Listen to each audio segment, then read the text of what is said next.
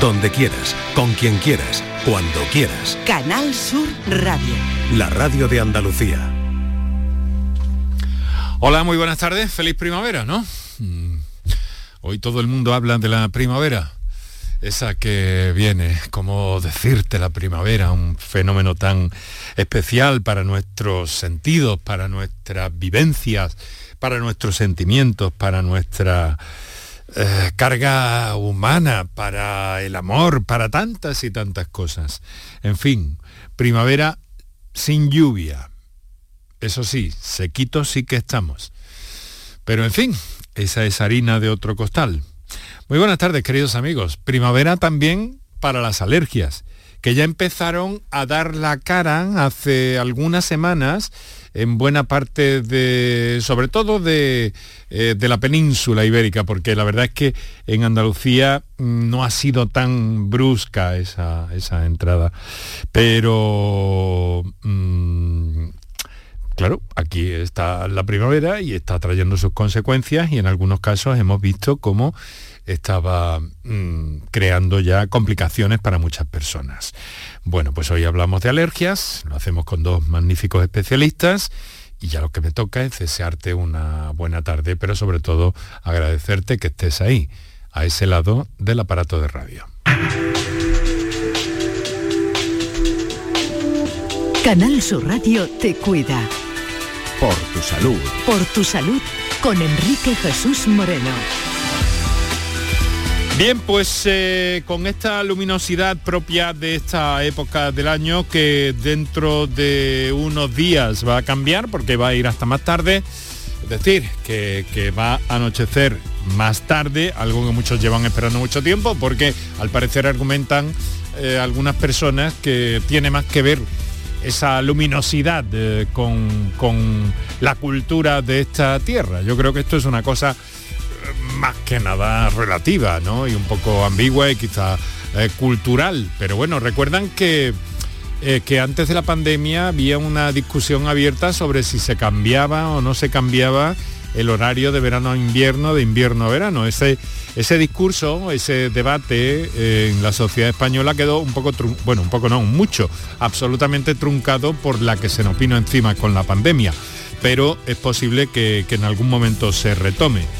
En cualquier caso, nosotros vamos a estar aquí siempre, haya el sol que haya, niveles de radiación ultravioleta interesantes ya en esta época del año, ¿eh? en torno a 7, grados de radiación. Eso quiere decir que eh, eso quiere decir que, debemos protegernos especialmente en las horas centrales del día y tener mucho cuidado con la gente menuda, con los niños, porque puede dejar ahí huellas eh, que en el futuro se pueden manifestar de muy diversas formas, no generalmente no, no nada nada agradables, así que tenemos que mirar por eso también si queremos tener una salud a punto y prevenir, prevenir, prevenir, que es lo mejor que podemos pasar, porque como tengamos que ah, ponernos de médicos, ya saben ustedes cómo, cómo están las cosas.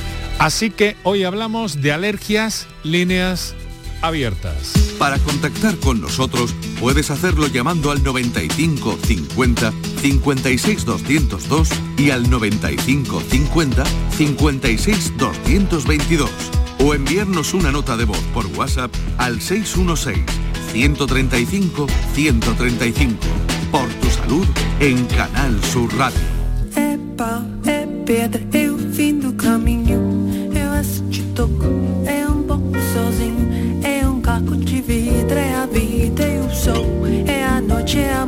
Morte, é o laço em anzol, reperoba do campo, e o nó na madeira, canga, candeia, uma tita pereira, e madeira de vento, tombo da ribanceira, um ciro profundo,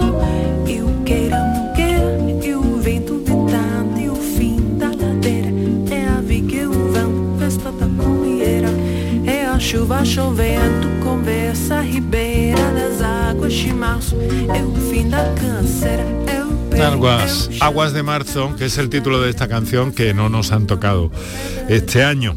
Y que bueno, eso está creando situaciones, como sabéis, complejas. Estamos quitándonos ahora de problemas porque todos tenemos otros problemas, pero eh, el tema de la carencia del agua eh, se, manifestará sí o sí, si no es que, es que no llueve si es que no se llenan los pantanos o no se hacen las obras necesarias, que en cualquier caso son recursos colaterales, pero en fin, que nosotros vamos a lo que vamos, que es el tema de las alergias. Desde luego, el, factor de, estrés del matorral, de los montes, que es como se miden estas cosas, pues parece que está empezando a asomarse, ¿no? a dar la cara, sobre todo con estas temperaturas cálidas y esta radiación que estamos teniendo en los últimos metros. Los que tengan eh, paneles eh, solares grandes estarán eh, felices, contentos, porque hay una radiación de 700 y pico vatios por metro cuadrado. Pero en fin, hay que protegerse del sol. Pero hay que cuidar de las alergias. Vamos a saludar en primer término en el programa de hoy a la doctora Cesárea Sánchez Fernández, que no es la primera vez que está con nosotros. Doctora Sánchez, muy buenas tardes. Hola, buenas tardes. Muchas gracias por, por, acompañarnos, por compartir con nosotros este tiempo en lo que queremos sobre todo es, es prevenir y mm, mm, se me antoja, doctora, que las alergias son una de las cosas que mejor se pueden prevenir, las alergias a los pólenes al menos, ¿no? Porque se saben prácticamente, o, si no se sabe a ciencia cierta, se atipa o se intuye cuándo se van a poner de manifiesto, ¿no? Bueno, más que adelantarse, que es un poco difícil, pero mm, sí tenemos datos, como, como muy, bien, muy bien dice, mm, pues del día a día, ¿no? En los diferentes territorios nacional, a través de la página de polenes.com, pues tenemos una idea muy, muy, muy fiel de, todos eh, los pólenes que se están en la atmósfera en las diferentes ciudades. Sobre todo, eh, claro, eh, tenemos la información actualizada, pero me decía desde el punto de vista preventivo, me refería, doctora, sobre todo a que hay muchas novedades para prevenir los síntomas tan complicados, a veces incluso discapacitantes, que tienen los alérgicos. Claro, en ese caso, pues evidentemente, pues siempre decimos lo mismo, ¿no? Lo interesante y lo importante es eh, tener un diagnóstico, saber a qué eres realmente alérgico y en función de eso, pues ya por un lado puedes evitarlo, pues sobre todo si son días que ya conoces que esa polinización e, e, es, muy, eh, muy abundante, por decirlo de alguna forma, pues intentar evitarlo eh, con la salida al exterior si es posible y sobre todo pues con la medicación pertinente, no solamente los días previos, sino sobre todo en los días que tiene síntomas. Y las vacunas también. Eso indudablemente, eh, como saben, esa es nuestra mejor arma terapéutica con la que realmente mm, conseguimos modificar esa respuesta inmune que el paciente alérgico tiene alterada y de alguna forma es reconducir a ese sistema inmune a que no reaccione ante alergenos que, no tendrían por qué reaccionar de esa forma. Bueno, la doctora Cesárea Sánchez es presidenta de Alergosur, es alergóloga en el Hospital Universitario Virgen Macarena y también hemos convocado, eh, doctora, creo que se conocen ustedes perfectamente, al doctor Fernando Florido, jefe de la unidad de alergología del Clínico San Cecilio de Granada, ¿verdad? Buenas tardes, doctor. Eh, buenas tardes, Enrique. Buenas tardes, Presidenta, Cesárea. ¿Cómo estamos? Y nada, y lo primero, un deseo para que esta, esta primavera, a pesar de que parece que no va a ser tampoco muy lluviosa, o por lo menos eso es lo que nos están transmitiendo los, informativos, pues que tengamos una, una primavera muy feliz y que nuestros pacientes alérgicos, que, sobre todo al polen, ¿no? en Andalucía es la primera causa de, alergia, eh, la alergia al polen la que tenemos, pues que lo pasen lo mejor posible haciendo sus tratamientos, siguiendo nuestras recomendaciones, pero que vamos, vamos a desear felicidad para todos y, que esto sea lo, más fácil de llevar posible. Mm, lo más fácil de llevar posible, me quedo y me sumo a esas palabras y a ese deseo. Eh, Fernando, en cualquier caso, ¿cómo están, cómo están las cosas en, ese territorio de la aerobiología? Que, estudia cómo está la, presencia de pólenes en Andalucía. ¿Hay algo relevante, significativo ya? Pues yo creo que sí, porque hace un rato estaba mirando un poco la página que, ha comentado Cesárea sobre eh, los niveles de polen en todo el territorio nacional y en el que estamos representadas las ocho provincias de, Andalucía también, ¿no? Eh, son una red aerobiológica que, que, bueno que está bajo la dirección de la Sociedad Española de Alergología y por, supuesto a la que se suma Alergosune, que es la Sociedad Regional, y todos los servicios de alergología. Y, y, he visto ya cantidades muy importantes en, pues precisamente en Granada de polen de ciprés hemos, hemos superado los 5.000 granos hace unos mm. cuantos días. Aunque también es verdad que la tendencia a bajar es un polen que tiene una polinización muy corta, ¿no? Y que afortunadamente para los pacientes alérgicos al polen del ciprés, pues los síntomas suelen referirse más a la vía aérea superior, ¿no? Mucha rinitis, mucha conjuntivitis, y no como otros pólenes que, estarán por llegar en, en, las próximas semanas, ¿no? Como olivo y gramínea, que en, aquellos pacientes que, están sensibilizados a los mismos pues van a sufrir también síntomas bronquiales que son más preocupantes, claro. Sí, doctor, pero este año he oído hablar mucho del polen del ciprés. Me ha llamado la atención. No sé si habrá sido una eh, casualidad, pero en cualquier caso, como observador, la he percibido. He oído hablar más del polen de ciprés que en otras ocasiones, porque eh, tengo entendido también que está eh, generando pues algunas afecciones a nivel ocular. Sí, Esto no se nos puede eh, pasar por alto tampoco, ¿no? Por, supuesto, eh, todo nuestro nuestro sistema de, defensa se manifiesta en los distintos órganos, en la vista, en, el olfato, eh, a nivel también respiratorio, ¿no? Y, contacta con, con, todas las mucosas, tanto ocular como nasal, como la mucosa bronquial, y produce la sintomatología. Es una enfermedad sistémica que afecta a todos los órganos, el, problema de la, de la alergia, y por tanto, allá donde llegue el polen, pues vamos a van a aparecer los síntomas en aquellos pacientes que estén que estén sensibilizados.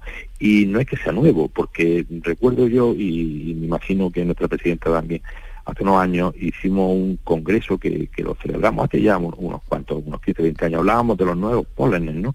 Y entre los nuevos pólenes incluíamos el, del ciprés.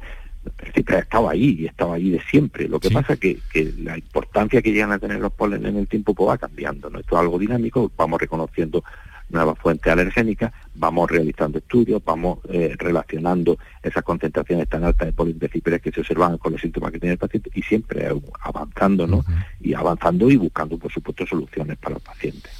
Y luego muchas veces esos, eh, esos pólenes están en nuestras ciudades, es decir, que hemos hablado en alguna ocasión, creo recordar que, que con el doctor Fernando Florido en alguna ocasión, que muchas veces las ciudades eh, no contemplan esta que es una realidad epidemiológica, la de las alergias, ¿no? Y que se plantan muchas veces incluso de nuevas, eh, pues árboles que, que muchos especialistas pues no, no, entienden cómo se hacen. ¿Cómo va esto? ¿Qué, ¿Qué, sabe usted de esto? ¿Qué es lo último que hay en esto, doctor? Hombre, la presencia ornamental, ¿no? De, de muchas plantas, de muchos árboles está ahí. Además, hay un interés creciente y, el cual aplaudimos, ¿no? Desde aquí también, que nuestras ciudades tengan más jardines, más zonas verdes. Claro, mm, pero ahí puede eh, surgir un problema colateral en aquellos pacientes si no se preven eh, aquellas especies más alergénicas a la hora de, plantar y, de, y, de, de, alguna forma establecer estas zonas verdes, ¿no? Y habría que cuidarlo, ¿no? Hombre, mm. sabemos que en nuestra zona, sobre todo aquí en el sur, pues, pues no debería utilizarse el olivo, no debería utilizarse eh, los cipreses ya están ahí, porque porque Granada, mm, queramos o no queramos, todas las casas mm. típicas de Granada, los cármenes, eh, no hay carmen que se precie que no tenga un ciprés en su patio, o sea que eso va a ser muy difícil de cambiar. Pero bueno, pero por lo menos de, cara al futuro sí habría que considerar las especies más alergénicas, intentar evitarlas. Claro, porque con el caso del, plátano de sombra, por ejemplo, cesárea, tengo entendido que hay un, un, problema muy significativo en las consultas, ¿no? Pues sí, yo creo que eso en un momento determinado se estableció porque era un árbol que de rápido crecimiento, de, de buena sombra en verano pero claro, no se ha tenido en cuenta eh, que, la capacidad de, sensibilización y de dar síntomas a los pacientes. Entonces, pues yo creo que, cada vez se están eh, concienciando más los, municipios y, bueno, intentando que, eh, la plantación de estos árboles no sea tan masiva como antes pero bueno, todavía nos queda, nos queda un, trecho, sí. También, por ejemplo, es muy importante a la hora de cuidar el césped, pues que se corte eh, eh, para que evite la, floración, que es lo que realmente luego va a, desencadenar los síntomas. Entonces, pues sí que habría cosas que tendría, tendríamos que estar mm, muy pendientes, sobre todo eso en las áreas de urbanismo, pues árboles como tilo o cualquiera de estos que en principio no están dando síntomas alérgicos. Bueno, pues eh, aquí tenemos eh, prácticamente planteado nuestro programa de hoy. Hemos decidido en este primer día completo de primavera, ayer tuvimos solo unas horas, en el lunes de la primavera, hoy 100% primavera, hasta cierto bochorno en algunos momentos y eh, desde luego lo que te decimos es que no, no tengas ningún tipo de bochorno, ningún tipo de problema. Para cualquier duda que tengas sobre este aspecto, alergias basadas básicamente en los pólenes en el día de hoy, que nos las consultes porque esta radio es tuya. Para contactar con nosotros puedes hacerlo llamando al 95 50 56 202 y al 95 50 56 222 o enviarnos una nota de voz por WhatsApp al 616 135 135 por tu salud en Canal Sur Radio. Oh,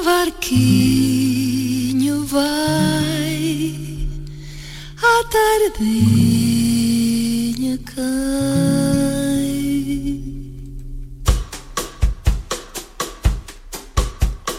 Dia de luz, festa de sol e um barquinho a deslizar no macio azul do mar. Tudo é verão, amor se faz num barquinho pela mar que desliza sem parar.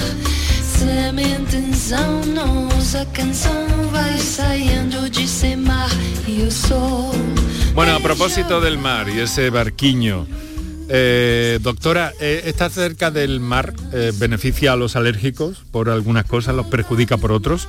¿Cómo es esto? Porque en algunas patologías se recomienda, ¿no? Si puede usted estar cerca del mar, mucho mejor, ¿no? Esto sigue siendo así. Sigue siendo así, sí. En el caso de los pólenes, efectivamente, la costa beneficia porque hay menos niveles ahí.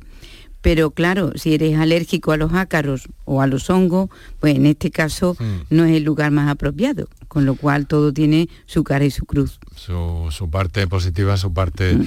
negativa. Pero en cualquier caso, Em, una cosa que les quiero preguntar, que esto del barquito me ha salido así un poco sobre la marcha, pero os quería preguntar, ¿cualquier persona alérgica es candidato o candidata a una vacuna? ¿Cuál es su criterio? Empiezo por el, por el doctor Fernando Florido. Bueno, mm, vamos a ver, eh, la inmunoterapia está muy bien eh, establecido su indicación en, la guía de práctica clínica, fundamentalmente aquellas que hablan de la rinitis y el asma bronquial.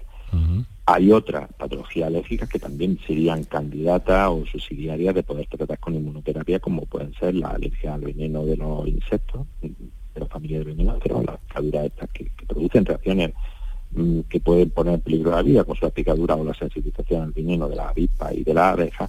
Y también en los últimos años pues, ha hecho su irrupción la, inmunoterapia oral con alimentos, sobre todo en pacientes niños alérgicos a la leche y al huevo, donde se están obteniendo pues resultados, la verdad, muy esperanzadores y que están solucionando también este tipo de, problemas. ¿Todos los pacientes alérgicos necesitan vacuna? Bueno, pues vamos a ver eh, eh, exactamente la intensidad de los síntomas, la molestia, la posibilidad de controlar esa sintomatología con medicación eh, sintomática sencilla, que no produzca ninguna alteración en la calidad de vida y a lo mejor no hace falta ¿no? una simple tanda de antihistamínicos de 5, 6, 7 días, a lo mejor puede ser suficiente. Pero la verdad es que eh, aparte del, tratamiento curativo y de, control de los síntomas que tiene la inmunoterapia, también tiene un papel preventivo. Entonces muchas veces pues, nos planteamos que esos pacientes que ahora o en, un año determinado los síntomas son leves, no sabemos lo que va a pasar en, los siguientes años, sobre todo en la población joven y, en los niños. Se ha visto también que, la inmunoterapia previene, por ejemplo, en pacientes con rinitis, la aparición de asma bronquial. Entonces, claro, con, esa mm, mm, premisa y teniendo en cuenta la calidad de la inmunoterapia y de los extractos que manejamos en los últimos años, pues la verdad es que vamos ampliando cada vez más su indicación, ¿no? Entonces, si no llega a ser el 100% de los pacientes alérgicos, si en el caso de, la alergia respiratoria que estamos tratando hoy, ¿no? fundamentalmente por polen, pues en el 100% de los pacientes alérgicos un porcentaje muy elevado sí se van a beneficiar de este tratamiento. O sea que en cada caso está, está perfectamente eh, diseñado el asunto.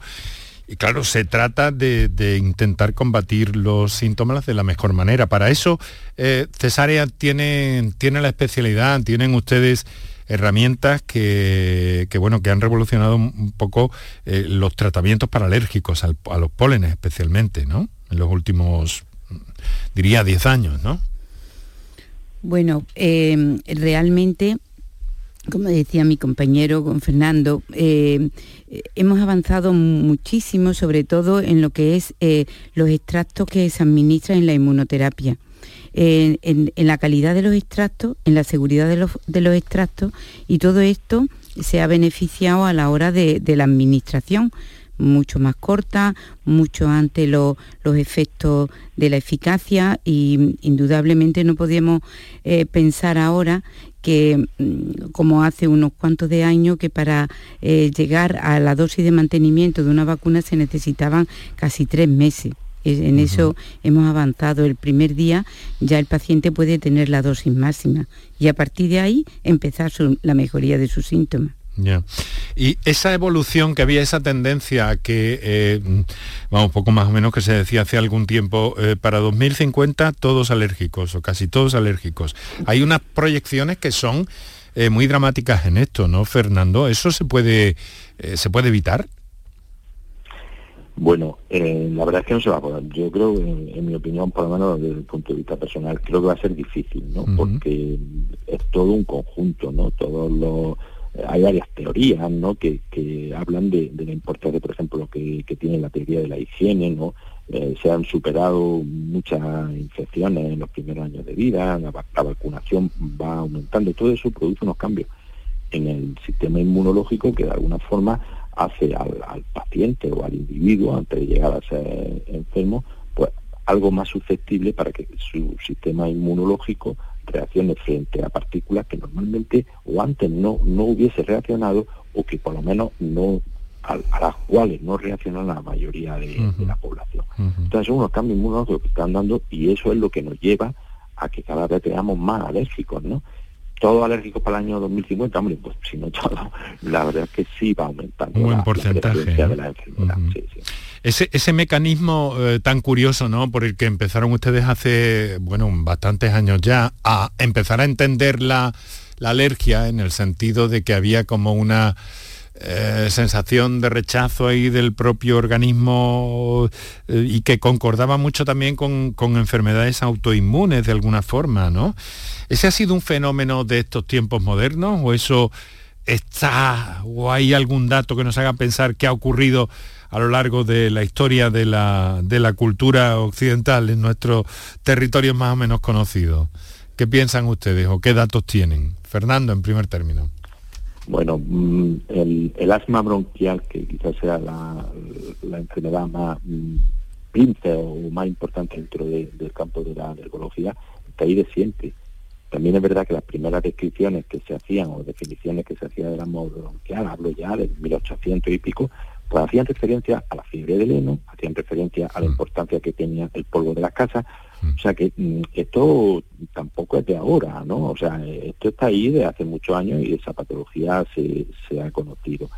Que ya cabe que conforme muy avanzando, la descripción de las distintas clases de, anticuerpos que tenemos en nuestro organismo, en concreto pues hay uno que es la IG, que, eh, que se puede hacer específica frente a determinadas partículas, todo eso nos ha ido situando y, viendo la importancia que tenían todas estas todas estas partículas o todas estas sustancias que hoy día reconocemos como alergénicas y que son las, las, que en última instancia producen el cambio en nuestro organismo para poder reaccionar con frente a ellas de forma exagerada.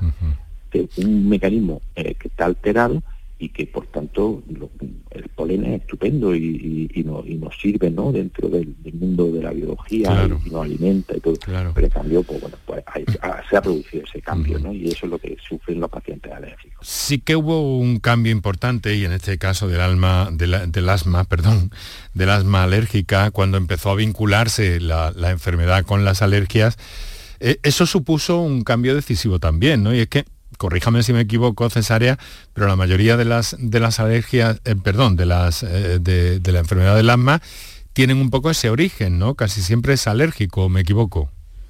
Claro, un, porcentaje importante del asma es eh, de origen alérgico, otro es por otras causas, pero indiscutiblemente mm, yo creo, como decía Fernando, que mm, a lo largo de la historia ha habido enfermedades, ha habido asma, ha habido rinitis. Lo que sí se puede decir que en los últimos años y probablemente pues eh, como consecuencia del cambio de vida tan, tan drástico que hemos tenido, eh, pues es lo que ha, eh, por decirlo de alguna forma, explosionado lo, que es la alergia en sí. Y eso lo vemos mm, claramente en, la, en las poblaciones de migrantes que hay. Normalmente la primera generación están, sobre todo si vienen de países menos industrializados, con un nivel de vida menor que el nuestro, eh, pues son poblaciones que, eh, las primeras generaciones vienen sin alergia, la segunda ya va aumentando y la tercera pues ya consigue la prevalencia de la que tenemos actualmente en el país. Entonces, indudablemente, el estilo de vida, mm, el hecho de las mascotas, eh, los cambios de alimentación, la calefacción, el perder el contacto con el suelo, eso nos ha hecho cambiar y ha hecho desarrollarse eh, de una manera más desequilibrada pues lo que es eh, eh, los mecanismos alérgicos. Bueno, a esta hora nuestro compromiso es un compromiso y, en fin, el doctor Fernando Florido, jefe de la unidad de alergología del Clínico San Cecilio de Granada, nos comprometimos con él a, dejarle disponible de su tiempo a esta hora de la tarde, son las seis y media pero ha sido muy grato y muy agradable escucharle, Fernando, y ahora tendremos que darle más trabajo a la, presidenta. Pero en fin, seguro que, y en fin, por mi parte, todo un placer. Fernando, muchas gracias por estar con nosotros y nada. Muchas gracias, muchas gracias Enrique. Eh, un saludo para César, por supuesto, por supuesto, y para toda su junta directiva, que sigáis haciendo así de bien, por el bien de la de la alergología en, Andalucía y gracias también por, permitirme bueno, disponer de una serie de compromisos que tenía previamente. Por supuesto, por supuesto que sí. Don Fernando. Muchísimas gracias y hasta otro día, lo que mm. necesitéis. Muy bien. Gracias Fernando por tu esfuerzo que sé que ha sido importante. Muchas gracias. Muchas gracias, por nuestra parte, por supuesto. Fernando, hasta luego. Para contactar con nosotros puedes hacerlo llamando al 95 50 56 202 y al 95 50 56 222 o enviarnos una nota de voz por WhatsApp al 616 135 135 por tu salud en Canal Sur Radio. La gente que más madruga, que viaja, que estudia, que trabaja, lo cuenta en La Mañana de Andalucía, el club de los primeros de Canal Sur Radio. Tenemos un número de WhatsApp para todos los que estéis despiertos desde bien temprano y queráis participar en el programa. Es el 616-161-161. La Mañana de Andalucía, el club de los primeros de Canal Sur Radio, de lunes a viernes desde las 5 de la mañana, con Charo Padilla. Más Andalucía, más Canal Sur Radio. Canal Sur Radio. Si necesitas recuperarte de una operación de cadera, rodilla o cualquier otro proceso médico, en Vallesol podemos ayudarte. Contamos con profesionales que te ayudarán a recuperarte más rápido y llevarán un estrecho seguimiento de tu evolución. Y todo ello sin desplazamientos innecesarios y por mucho menos de lo que imaginas. Infórmate en el 924 24 25 o en vallesol.es. Vallesol, la residencia que te mereces. Cabaret Festival Latino llega al centro hípico de Mairena del Aljarafe con Quevedo el 2 de septiembre. Badguial el 8 de septiembre. Y Tini el 14 de septiembre. Venta de entradas en el corte inglés y Ticketmaster, con el apoyo institucional del Ayuntamiento de Mairena del Aljarafe. Vive tu mejor verano con Cabaret Festival Latino. Ven a tu mercado, vive tu ciudad. En los mercados de abastos de Sevilla disfruta de los mejores productos y servicios de calidad muy cerca de ti. Ven a tu mercado, vive tu ciudad. Organiza FEMASE, Federación de Mercados de Abastos de Sevilla. Financia Ayuntamiento de Sevilla. Huerta Santa Teresa San Pablo. Compra en tu barrio y date una alegría. En la Asociación de Comerciantes de Huerta Santa Teresa San Pablo hemos preparado para ti grandes sorpresas y regalos. Repartimos 1.200 euros en cheques de consumo. Compra en tu barrio y consigue tu premio. Promueve Asociación de Comerciantes de Huerta Santa Teresa San Pablo. Financia Ayuntamiento de Sevilla. Decimosegunda edición de la Ruta de la Tapa de Santa Olalla del Cala, en pleno Parque Natural Sierra de Aracena y Picos de Aroche. Los días 25 y 26 de marzo, las mejores tapas de nuestros bares, actuaciones en directo, un tren turístico y jornadas de puertas abiertas en monumentos y museos te esperan en la Ruta de la Tapa. Ven a Santa Olalla del Cala, ven a la Sierra Prometida, una del jamón de bellota y del grumelo. Para contactar con nosotros puedes hacerlo llamando al 95 50 56 202 y al 95 50 56 222 o enviarnos una nota de voz por WhatsApp al 616 135 135. Por tu salud en Canal Sur Radio.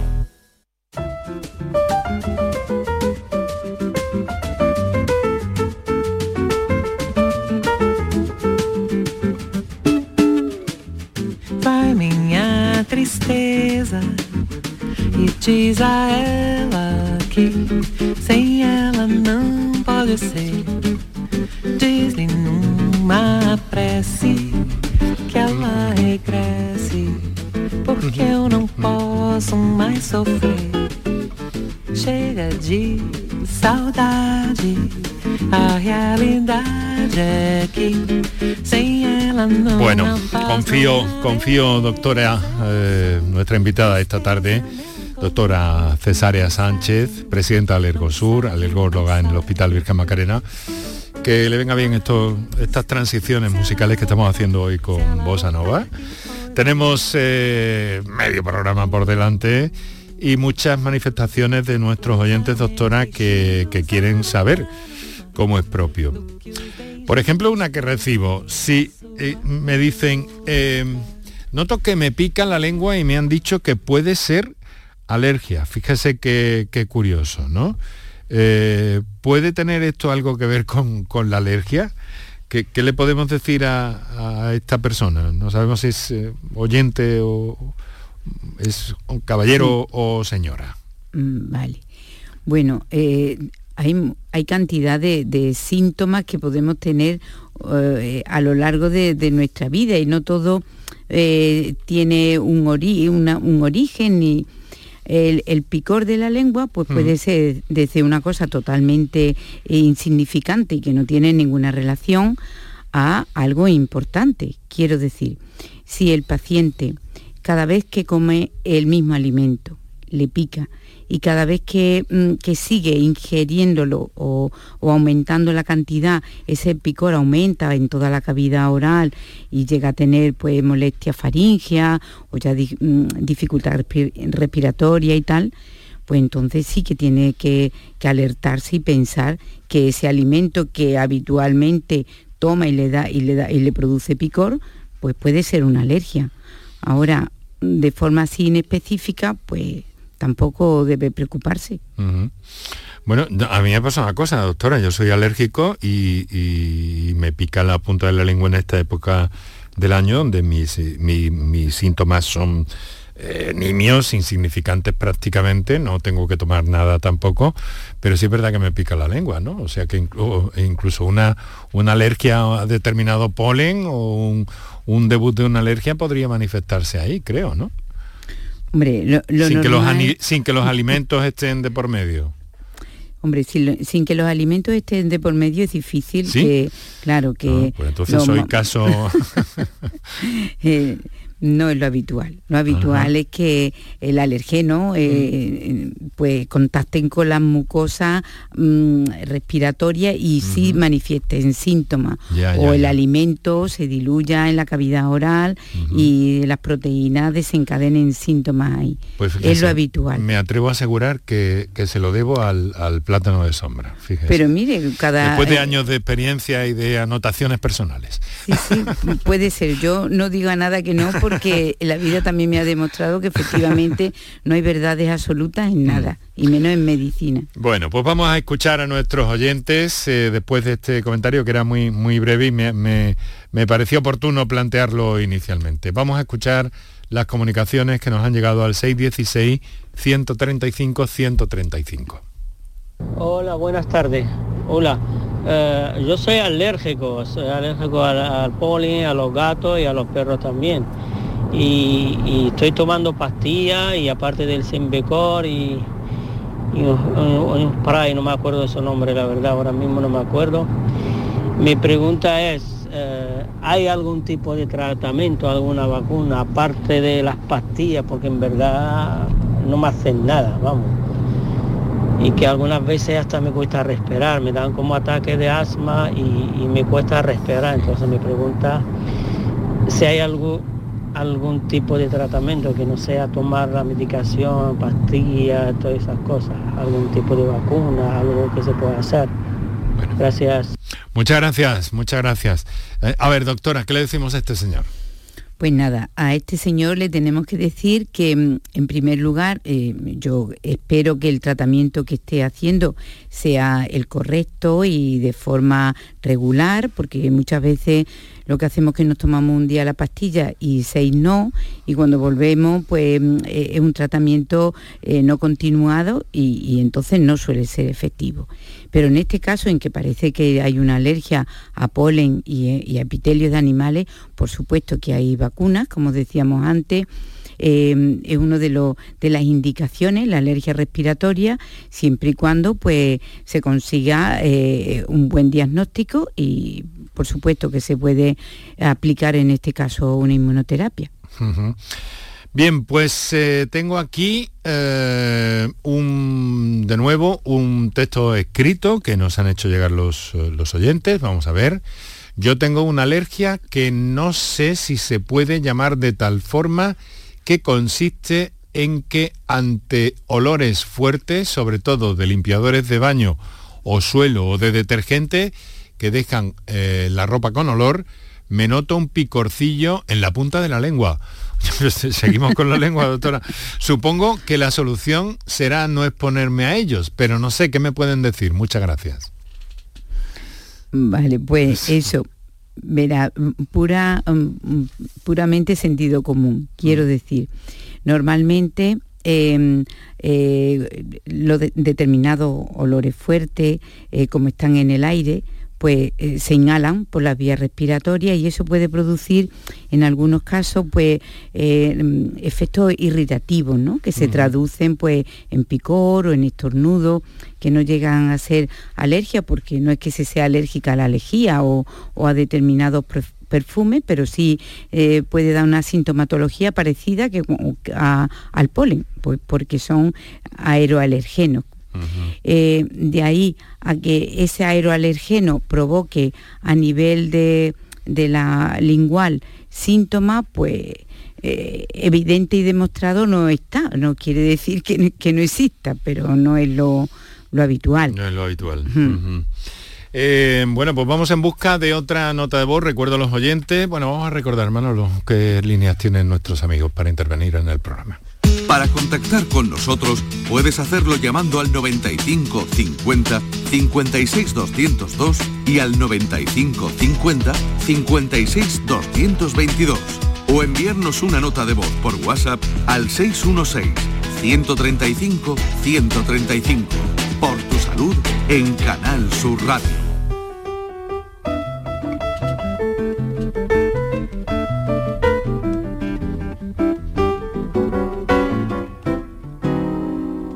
Baiana que entra no samba só fica parada. Não canta, não samba, não bola e nem nada. E não sabe deixar a mocidade louca. Baiana é aquela que entra no samba de qualquer maneira. Que mexe, remexe, dá nó nas cadeiras e deixa a moçada com água na boca.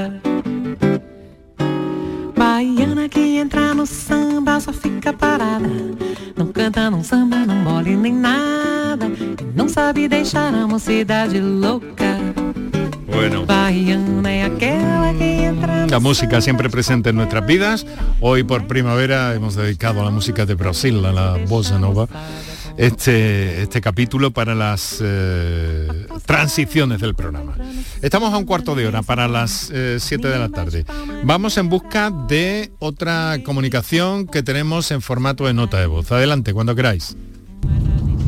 Hola, buenas tardes. Mi nombre es Julia, llamo desde Sevilla y quería saber, porque bueno, trabajo con, con familias y niños y quería saber si la presidenta ¿nos puede explicar el motivo de por qué, con respecto a las alergias alimentarias, por qué las alergias detectadas en edades más precoces, de bebés desde recién nacidos hasta, hasta el año aproximadamente, por qué esas alergias normalmente se superan y las que están, las que se detectan a, a- a mayor edad es más difícil de que se superen, ¿no? Incluso la mayoría de ellas no se, no se superan. Me interesa mucho su, su respuesta. Muchas gracias y enhorabuena por el programa. Muchas gracias y bien interesante. Nuestros oyentes siempre nos sorprende y cogen, enfocan ángulos realmente interesantes. Doctora, ¿qué podemos decirle? Sí, sí, es una pregunta muy interesante y me encantaría tener una respuesta para darle. Pues n- no se sabe. Siempre hablamos de que eh, eh, el sistema inmune, eh, cuanto más mm, la edad más temprana, más flexible, más fácil de modelar. Por eso para nosotros es también muy importante tratar a los pacientes con inmunoterapia, con vacuna, desde edades pequeñas para, para, para sintomatología, pues eso, de rinitis, de conjuntivitis, de asma, porque sabemos que es más fácil modelarlo. Entonces, el por qué en unos pacientes eh, la alergia, incluso también pequeños, eh, la alergia es persistente y en otros desaparece, pues probablemente te- hay un comportamiento y una- unas huellas eh, en- genéticas que marcan eh, la evolución en un sentido o en otro. Pero mm, no tengo respuesta para, para, para darle, desgraciadamente. Ya, ya, ya. Es curioso todo esto. Es muy, muy curioso, extremadamente curioso. Vamos con otra, con otra nota de texto que nos dice lo siguiente. Esta, esta oyente es María, buenas tardes, no puedo tomar antihistamínicos porque me dejan fatal. Me mareo, estoy como perdida, no puedo trabajar correctamente, en fin, ya no sé qué hacer. Gracias y gracias por el programa, nos dice esta oyente. A ver, doctora, antihistamínicos, surgió, surgió la palabra de este medicamento sobre el que hay, mm, pues bueno, una especie de leyenda negra también, tengo entendido, ¿no? Bueno, desconozco ahora mismo un- el, pro- el problema por sí, el que ella tomaba antihistamínicos. Parece ser que, que, en fin, me suena un poco alérgica a algún tipo de polen, ¿no? Claro. Mm. Entonces, si es por una alergia respiratoria, pues en principio, independientemente de, de los antihistamínicos, que ahora comentaría oh, brevemente, puede haber otros tratamientos mm, tópicos que se utilizan directamente en la nariz, corticoides nasales o otro tipo de, de medicamentos de colirio que se pueden aplicar también a nivel ocular y que no eh, tendría esa, esa serie de efectos adversos que me está comentando. De todas formas, los antihistamínicos sí que han ido evolucionando mucho a lo largo de, de los últimos años, igual que antes teníamos algunos que, eh, o la gran mayoría, que sí que afectaban sobre todo al sueño, a, a- a ese cansancio. Sí. Pues en los últimos años sí eh, existen otros otros principios activos que están bien estudiados, que no tienen afectación a nivel del sistema central y que la somnolencia, la conducción y todo esto está muy bien estudiado y controlado. O sea que puede estar tomando mm, o o puede sentarle más un, un- un mal un tipo determinado de antihistamínico, ¿no? Debería quizá probar con otro, doctora. ¿Se me Claro, eh, en la respuesta de los antihistamínicos eh, es un poco individual, pero Sí. dentro de la in- de- individualidad sí que hay características farmacológicas de unos y de otros, que en su caso pues debería consultarlo con el médico y probar. Si Ujú. los de una familia le están dando esos problemas, pues irse a otros grupos. Eh, doctora, me preguntan por aquí de modo algo informal si eh, puede haber algún factor eh, que en una analítica, por ejemplo, el caso es un chaval de unos eh, 13, 13 años, que le han detectado en una analítica convencional cierto parámetro que tiene que ver o que tendría que ver con la posibilidad de una alergia. ¿Nos puede explicar un poco sobre esto? Bueno, habría que saber qué, qué parámetro es Mm. el que está alterado. Sí. Porque, por ejemplo, nos podemos encontrar en, en un hemograma donde está, eh, donde se detectan pues si tiene leucocitos y hematías y tal, pues se pueden ver los eosinófilos altos un poquito alto, eso indica que bueno que el paciente puede ser alérgico sin más trascendencia. Nos podemos encontrar también niveles elevados de lo que llamamos la IG total, La IG total, pues mm, en algunos pacientes que son alérgicos están elevadas y en otros eh, que no son alérgicos, pues, eh, pues también están elevadas. Entonces, eh, todos, mm, todos los parámetros tienen que tener una correlación y tienen que tener una clínica detrás. Yo puedo tener el nivel de la, una IG específica, ya concretamente al huevo, por ejemplo, estar harta eh, estar comiendo huevo y eso no implica que sea alérgica, por tanto. Ya, ya, ya, ya, Sí, sí, sí, desde luego es interesantísimo y es complejo, pero interesante. Bueno, doctora, estamos a las 6, eh, perdón, a las 7 menos 10 minutos en este momento, aquí Canal Sur Radio, esto es por tu salud, tenemos llamada en directo desde Sevilla. Isabel, muy buenas tardes. Buenas tardes. ¿Qué tal? ¿Cómo está? Bien, bien. Eh, cuéntenos, o pregunte, la, la, doctora le escucha. Mira, es que tengo un hijo con 14 años ah. y desde hace año y medio coge la laringitis. Muchas veces, durante el año, varias veces, tres, cuatro veces en el año, y son laringitis que cuando se le empieza a quitar el tratamiento de corticoides vuelve a... hay que volverle a subir la dosis.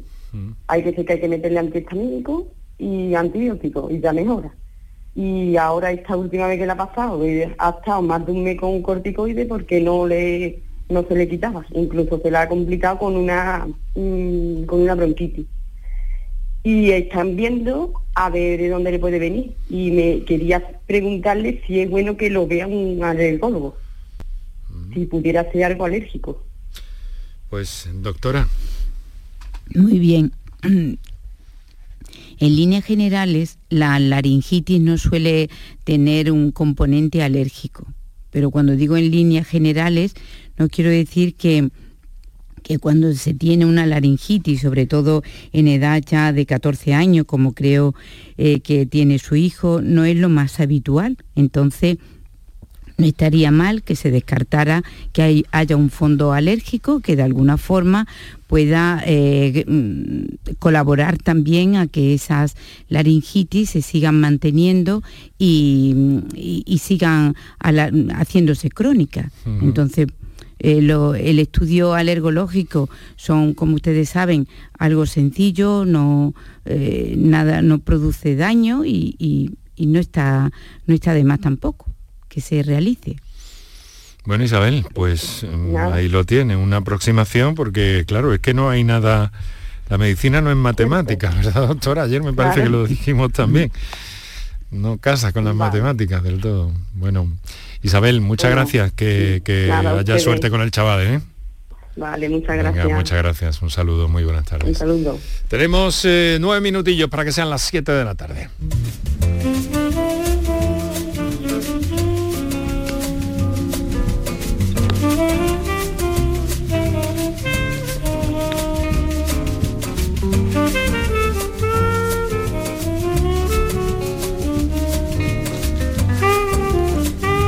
Nos llega, eh, doctora, una pregunta que creo que es interesante también. Alguien que está inquieto porque nos dice, ¿hay alimentos que pueden aumentar o disminuir los síntomas en la alergia al polen? Es decir, la pregunta formulada de otra forma sería, ¿la alimentación influye en la manifestación de una, de una alergia? Me parece que es buena pregunta también, doctora. Sí, eh, verá, hay algunos mm, alimentos, sobre todo vegetales, que mm, lógicamente comparten proteínas con el polen. Entonces puede ocurrir que un paciente sea alérgico al, polen y eh, a lo largo del tiempo se vaya sensibilizando y vaya teniendo síntomas también con las proteínas de determinados vegetales. Concretamente ocurre pues con, el, con el melocotón, eh, puede ocurrir también con, cualquier alimento en, realidad.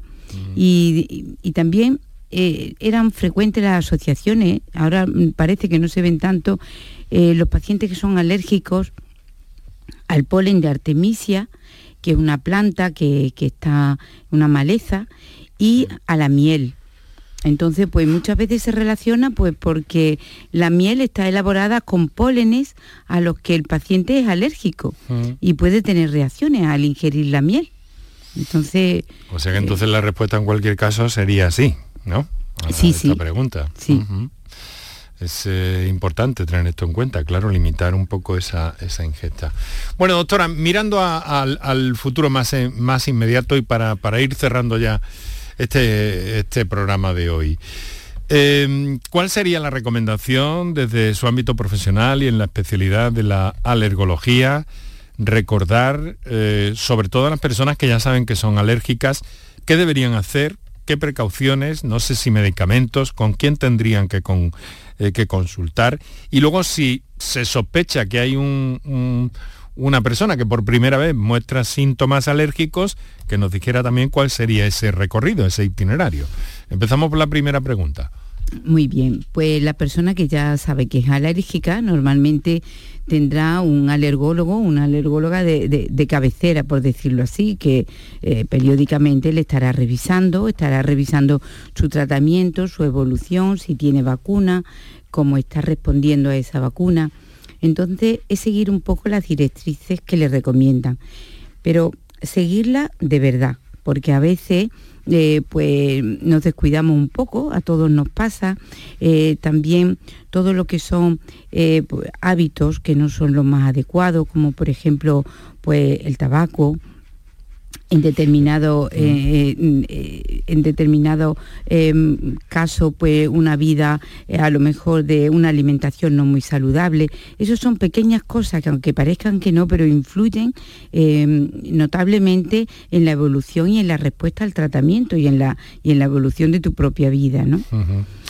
Y entonces, eh, mm, en el caso de la persona que, que sospecha que puede estar eh, percibiendo por primera vez síntomas alérgicos, y en ese caso pues acudir a su médico para que lo remita al alergólogo donde le haga el estudio y efectivamente se compruebe si es o no es alérgico.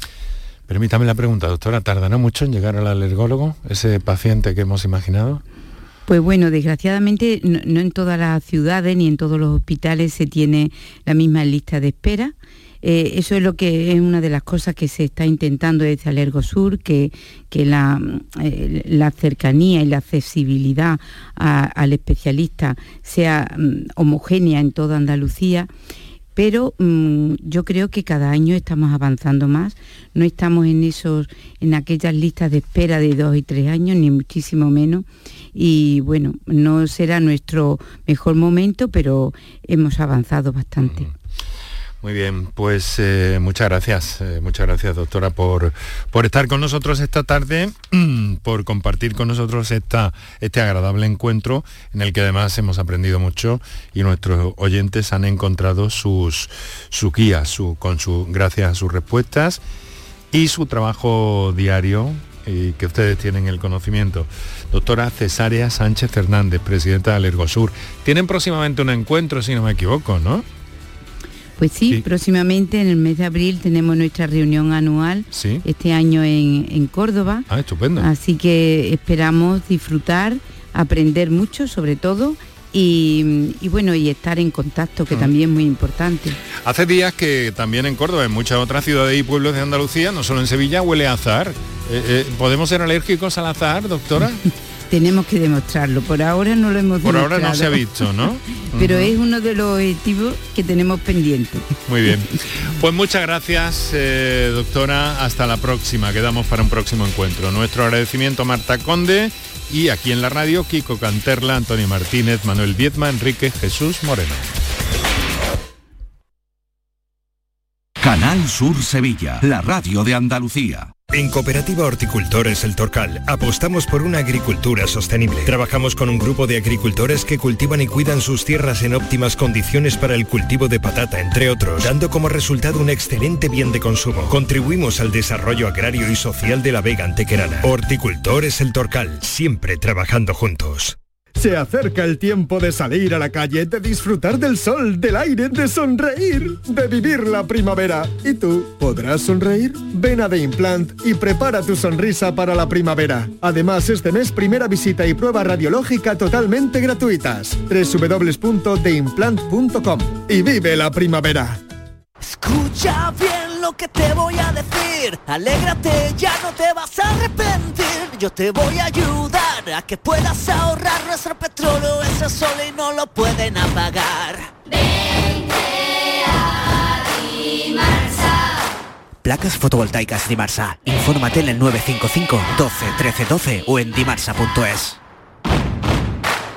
Por fin la casa que estabas esperando en Sevilla.